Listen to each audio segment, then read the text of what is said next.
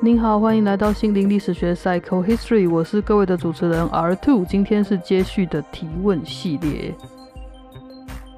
嗯，我们在讨论的呢，其实是关于情绪的这个问题。那一般来说呢，我觉得就现代社会来说，大家其实活的大部分，我觉得都蛮压抑的啦，就是说。好像认为情绪是一种可以来来去去的东西，然后如果我现在忍耐一下呢，它可能就过去了，过去了啊。或许我可以不要那么在意它呀，或者是我想开一点啊，就可以不要受它影响。但是呢，我读完了某一本书之后，就发现，哈哈哈，其实根本就不是这样。因为呢，我很惊讶的发现，情绪啊，它其实是一个概念，那它在我们的大脑里面，跟所谓的悲伤、快乐。或什么东西呢？它根本是这种认知的这种概念呢，根本是同一种东西。那基于这个新发现呢，我对于情绪就有还蛮不同的看法。这样子，那经过前面几集呢，我们读完了一到九章，我们已经可以知道说，所谓的普世的情绪或普世的情绪表情，它是一种迷失，并没有情绪指纹这种东西。所以呢，我们应该要接受的是变异。一直改变是常态的，而不是本质主义的他所拥护的那种应该有什么东西是一种本质永恒不变的，在我们的脑袋或在我们的心里这样子。还有呢，我们知道了，其实我们的感受是来自于大脑的内感，那这个感觉来自我们身体内所有的内脏和组织，然后或者是荷尔蒙啊、免疫系统啊等等。那这个内感呢，是做情绪的原料之一。如果我们想象要做一个松饼的话，它应该就会是蛋啊，或面粉啊，或水的其中一个。那接下来呢，如果要成立情绪的概念呢，我们还需要有。概念好，所以概念是另外一个形成情绪的核心原料。最后呢，我们就讨论到现实了。那这部分蛮复杂的，我就推荐你回去听前面几集关于现实与天性的观点。然后呢，第九章呢是我比较推的一章，因为它可以教你如何掌控你的情绪。那么今天这一集呢，我们就会进入第十和十一章。这个呢，其实是我比较不推荐阅读的章节，就是如果你没有对这两个主题特别有兴趣的话呢，就请你完全的把它跳掉。他的疾病是关于忧郁症啊、焦虑症啊、压力啊等等的。然后法律呢是关于美国现在司法系统如何判定一个人有罪，跟他应该负多少责任的这个问题的讨论。所以如果没有兴趣的话呢，你不看是完全没有伤害的。那我们现在在讨论的书是哪一本呢？我们现在在讨论的书呢是丽莎·费德曼。巴瑞特博士他所写的情绪跟你以为的不一样，科学证据揭露喜怒哀乐如何生成，How emotions are made: the secret life of the brain。所以其实呢，你要知道他在讲的是 brain。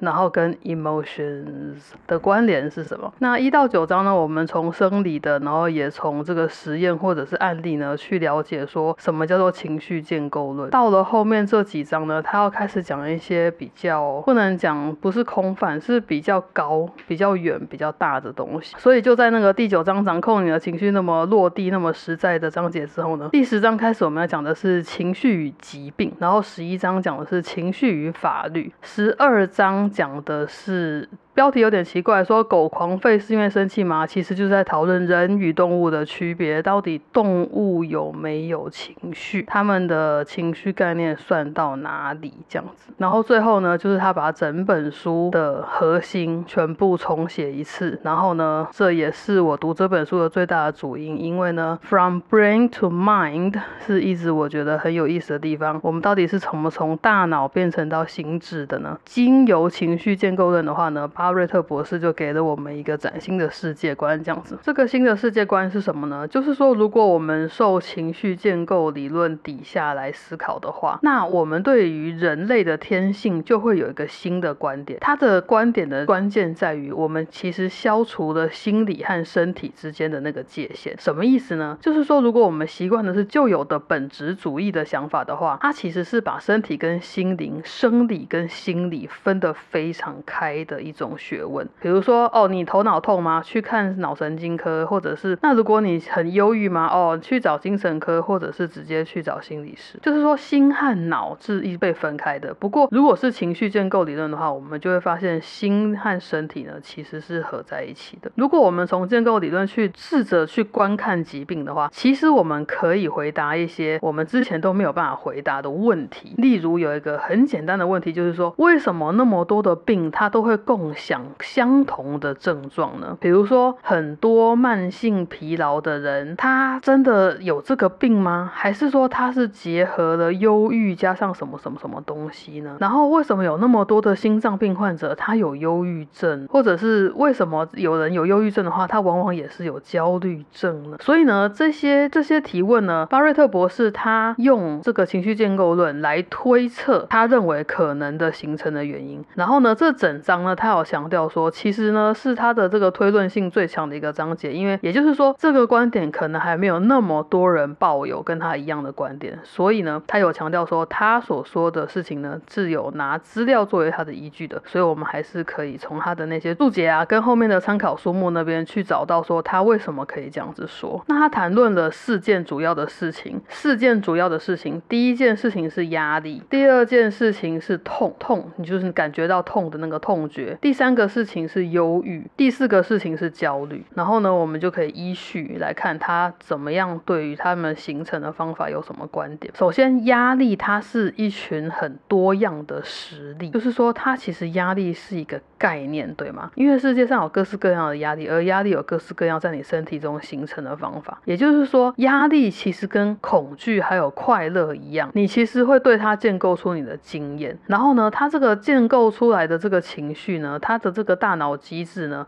恐惧、快乐跟压力，其实建构出实力的方法是一样的。也就是说，从建构的观点来看，无论大脑把你现在感觉到的感觉分成是压力，还是分成某种情绪。恐慌或什么的，它不同点只有在你最后给它下意义的那个结果而已。那它的起点是什么呢？它的起点就是你的身体预算其实已经乱掉了。那你乱越久，你越有可能使用压力这个概念来分类，因为你已经没有源头，也没有往后的预测了。什么意思呢？如果你一时之间感到兴奋快乐的话，你应该很好辨识；而你一时之间因为想要上台报告，然后觉得很紧张到恐惧，你也应该可以辨认。但是如果有个长期能够给你负面面感受的情境或条件一直在你身体附近的话，你的身体预算其实就会很有可能就没有办法应应那个情境，然后就乱掉。那久了之后呢，这个长期混乱的感觉很有可能就会用压力这个概念来分类。但是压力呢，其实是一个真的很糟糕的事情，因为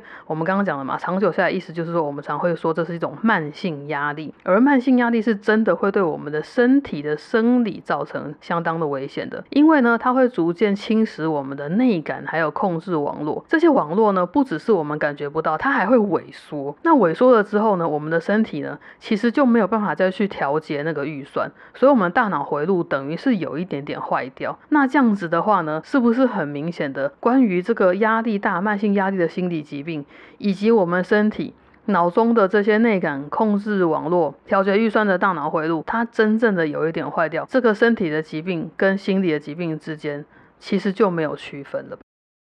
然后呢，压力呢，其实会慢慢的就导致发炎的现象，所以呢，其实你的身体就会有其他的病症出现。那他提到的事情是呢，其实我们不能忽略儿童期的虐待，或者是青少年时期的霸凌，因为这些所遭受的痛苦，其实会留在你的身体里面。因为你的身体预算被打坏了、不平衡了之后，其实很有可能你根本没有调节回你原本的样子，最后就转化成你终身都有更高的风险去罹患心脏病啊、关节炎啊。糖尿病甚至癌症等等的事情。如果说一个人他可以随着时间慢慢的成长的过程之中，把自己的内感感觉分类的越来越细，把那个情绪的力度分得越来越细的话，或许你没有一股脑的把所有的感觉都分类成压力的话呢，它可以，它可能可以预防压力会造成我们身体往不良发展。然后他有强调，他这是推论的。他觉得应该是这样的哟。再来第二个感觉是痛，痛呢，我们要分两个层面来讲，这很重要。首先是痛感，就是呃，如果是专有名词的，可能会说是伤害感受。痛感就是你你真的是被手被戳到啊，手被针戳到啊，或者是手被压伤的时候的那个痛感，那是一个东西。但是呢，它不等于你的痛的这个经验，因为痛是一种大脑的预测。其实这经当你经过这个痛的实例之后呢，你以后会针对类似的情景去预测有痛的发生，你把这个感觉称作痛，就刚好我们没有用另外一个字来讲就对了。那最有名的一例子应该就是打针嘛，非常小的 baby，如果其实你不带恐惧的带他去打针的话。比较粗线条的孩子，其实他真的不会马上就哭，然后可能针戳下去之后，他就会觉得很不悦。但是有些 baby 是真的不会哭的。但是如果比较敏感的 baby，你自己很紧张，抱回他的时候就心里在害怕，然后旁边的人都超紧张，然后还有一堆人在讲一些没有用的话，说哦不要跑哦，不会痛哦，这类的事情呢，其实就会造成 baby 们非常的紧张。所以其实他在面对那个要打针的护士的面前，他其实就会预期这是一个不好的事情，会痛痛，所以打下去的时候就会爆哭这样子。所以呢，其实。你只要预期痛，你就会感觉到痛。这个现象就是所谓的反安慰剂效应。那就大脑来说，它是怎么样的状态呢？就是说呢，我们把痛往下传给身体，还有把痛往上传给大脑的路径呢，其实跟内感是密不可分的。而且它很有可能，我们认为内感。其实就包含了痛感，痛是内感的一个形式，这样被分类为疼痛、压力和情绪的身体感觉，其实基本上是相同的，它也是一种情绪力度。所以呢，我们其实可以把它分得更细。那就结论而言呢，如果说你的大脑在日常的生活中一直发出不必要的疼痛预测，然后觉得自己会痛的话，那你当然就会有慢性疼痛的问题。慢性疼痛其实就是一个你的预测已经失衡坏掉了，再加上呢，你的身体会接收到一些误导的资料，然后感觉到痛，所以你就会持续的感觉到慢性的疼痛，这就是一种蛮悲惨的状况，这样子是一个回圈。第三个呢，忧郁当然是指忧郁症的忧郁，不是指最近心情不好的那种哈，就是啊，应该现在蛮多人都在对抗这件事情的，所以呢，啊，通常我们会认为这是一种心理的疾病，所以如果你除了看精神科，可能有用药来帮助自己提高什么血清素啊那类的以外呢，很有可能你就会去做心理治疗的谈话治疗嘛哈，试图去从你自己身上找到一些认知的改变来改善这件事情。那其实这个世界很多研究呢，他们都。在找忧郁症是不是有一个？本质哦，就是一种普世的遗传性的本质，还是神经哪一根是有它的那个本质？找到了呢，医好它是不是就可以把忧郁症医好呢？不过呢，其实好像不太是这样，因为这个传统的观点啊，他会觉得说是你负面的想法造成负面的感受。可是巴瑞特认为是相反的，他认为其实是你此刻的感受作为预测，所以他就启动了你的下一个想法跟下一个直觉。哎，再讲一次哦。传统的观点就是你想的很负面，所以你感觉到很负面。但是巴瑞特博士认为是你现在的感受就很负面了，所以你会。预测你下一个想法跟知觉也是负面的，然后你就环环相扣。好，那这样子的坏处是什么呢？就是说，其实你在太平盛世，可是你的大脑不断的错误的预期你的代谢需要提高，努力的击退一些可能会感染你的东西或者是伤害你的东西，所以你的身体快速代谢出不需要的葡萄糖啊，或者是不需要的那些能量，那就可能会导致一些身体上的其他的问题。这也就解释了为什么很多心脏病人患者同时有忧郁症，因为为这些代谢出来的这些能量呢，它可能会导致糖尿病、心脏病或癌症。那另外一个忧郁症的特色是，如果你很严重的时候，你可能会陷入一种愁云惨淡的悲惨，你会趴在地上根本起不来，你完全的不想动。这个不想动是一个很经典的大脑它的功用，因为如果说它面临你的这个身体预算长期举债，就是你一直付不出那个该付的东西，他认为你你付不出来了，他就会试着不要再支出了。那最有效的方法是什么？他就干脆不要动，也就是说，他就干脆不要去关注外在的世界，他。不要再预期了，不然他要花很多力气、花很多能量去做到这件事情，他会让你负债更严重，而这就导致了忧郁症的时候那种无法消除的长期的疲劳的感觉。提不起劲的感觉。那如果我们用情绪建构论来看这个忧郁症的事情的话，就变成说你一定要试图去打破这个预算编列的错误的这个循环，你必须要把内感预测去改变掉，让你的内感预测更符合你现在身边周遭发生的事物。它可能就是个太平盛世，也没有人要害你，然后其实大家都对你蛮好的，你不需要觉得很警觉。所以说我们现在的做法就是用一些抗忧郁剂或者是认知行为疗法，让我们感到比较不忧郁。而当我们回到比较正常的程度的时候，内感的网络连接性也会恢复的比较正常，那就逐步的往一个比较正常的预算便利的方式去走。第四个概念是焦虑。焦虑呢，跟慢性疼痛还有忧郁有那么一点点不同。可是我知道蛮多忧郁的人，他都有经历过焦虑的。但是呢，他就会有一点对比，对不对？忧郁会有点懒洋洋的，就好像没有办法再生活，然后觉得超悲惨。可是焦虑呢，焦虑的时候，其实你会一直很担心，所以其实会有一点激动。然后呢，你会觉得蛮惨的，可是那是因为你不知道怎么办，跟忧郁的那种提不起劲、没办法继续的感觉是不太一样的。那焦虑的研究显示呢，它这个预测跟预期错误的神经路径呢，也是对于疼痛、压力、忧郁症的研究出来的那条路径是相同的，所以他们的成因，这几件事情的成因可能是一样类似的。如果我们相比焦虑跟忧郁的时候，大脑在干嘛的话，焦虑的话是你的这个调节器它卡住了，所以你根本对外界的预期是失误的，所以你的预测都不成功。预测不成功的话，你就会变成说，哎呦，我都不知道接下来发生什么事，所以你就会一直非常的担心，这就变成了焦虑。但是忧郁呢是。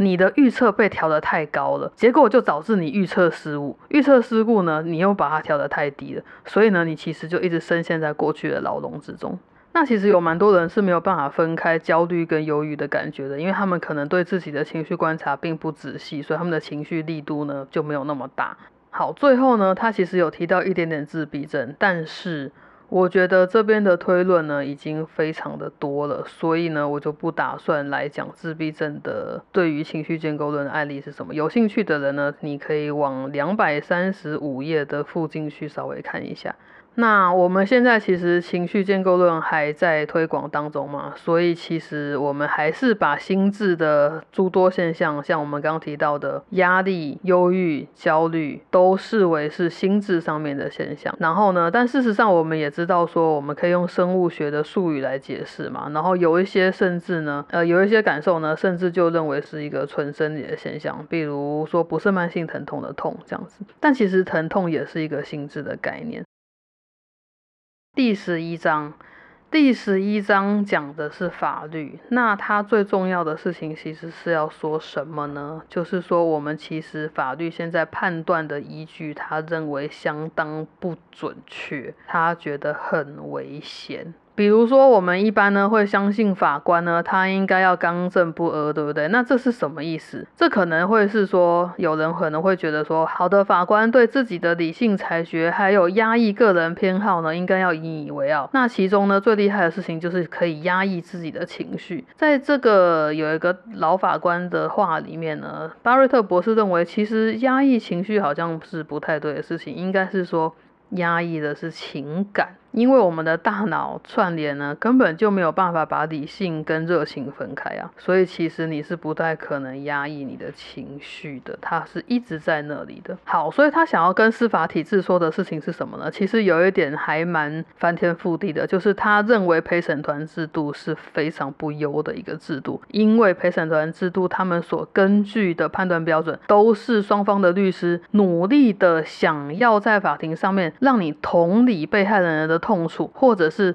让你去理解到加害人他有懊悔的这个情绪，因为呢，就算他怎么凶残或者是过分，如果说一个人他有改过之心的话，他其实就是你拿来量刑他该受到多少惩罚的最关键的原因。所以，如果一个人不太会表现他很懊悔的话，那就会是很吃瘪的事情。例如，例如有一个事件是美国的波士顿的那个爆炸案嘛。美国波士顿马拉松呢，曾经有一个炸弹客焦哈尔查纳耶夫呢放了炸弹。那这个人呢，他不是来自美国，他是来自车臣共和国的一个年轻的伊斯兰教徒。他所展现的表情跟美国人的预期是完全不同的，所以呢，其实他被判了非常重的罪行。为什么？巴瑞特博士的推测是这样子的，因为西方文化的懊悔概念呢。会希望你要流下眼泪啊，表情要痛楚啊，然后呢，要用比较激动的声音去表达你的悔意，就是就算是你要讲一段话好了，你都不能很平淡冷静的把它讲完。但是呢，这个查纳耶夫他来自重视荣誉的车臣，所以其实。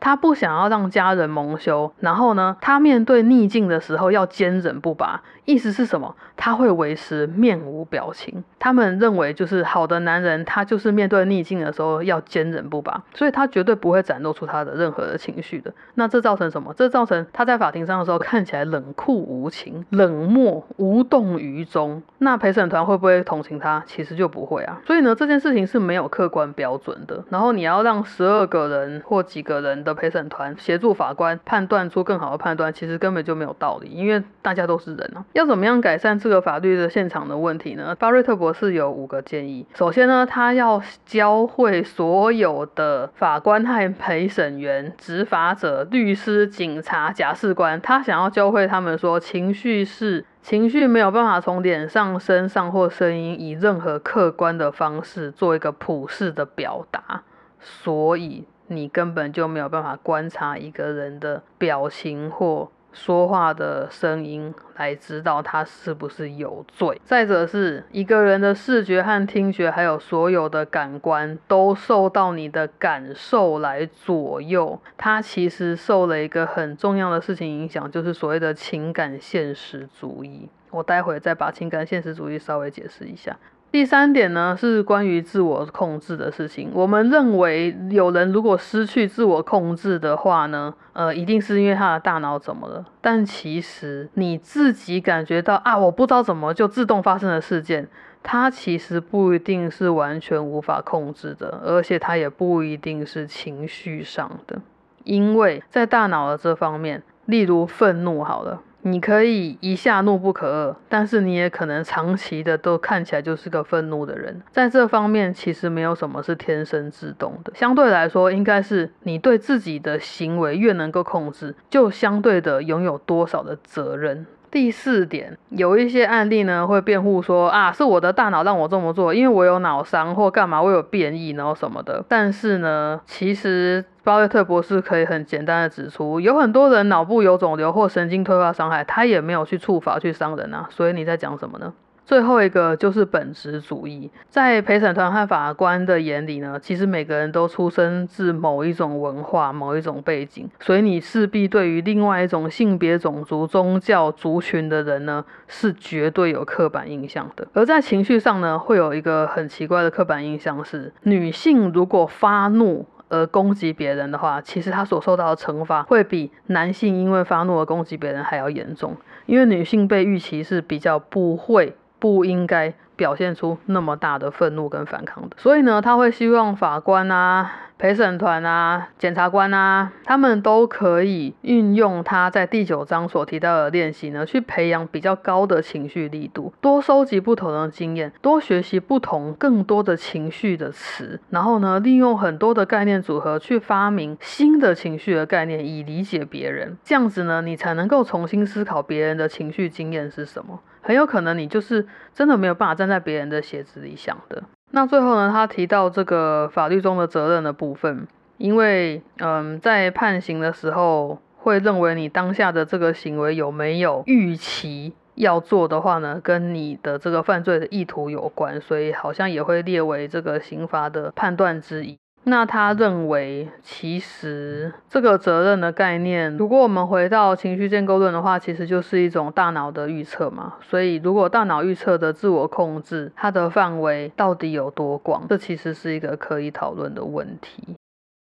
好的，所以他认为，虽然在神经元的层次呢，我们跟我们的社会呢，会一起让我们的大脑去预测某些情形的出现，但是呢，我们自己个人还是背负有责任的，因为意识形态呢，很有可能就会残害我们制造这些经验跟预期的方法。所以他其实认为，讲到最后，我们每一个人都必须要为自己负责，无论他在什么样的状态里面。也就是说，无论他是喝醉酒啊、有吸毒啊，还是有脑伤啊，他还是有一定的情感经验，所以他还是得为。自己负责。好的，今天这集呢，我们就把第十章、第十一章处理到这边。下一集呢，我预计应该就可以很顺利的把整本书看完，然后 wrap up 做一个总回顾了，这样子。那感谢你听到这边，我们每一周更新，呃，其实讲起来也不是一个很轻松的事情。不过我最近呢，因为这本书是做的蛮愉快的，就感谢各位一起来读这本书。最后呢，我请还不识字，我非常希望有一天他赶快会认字的小伙伴来为我们作结。谢谢大家来这边玩。如果要聊天，可以去 IG，请按下楼留言，请按赞、留言、加分享、订阅频道、开启小铃铛，感恩心灵历史学。下次再见，拜拜，I love you。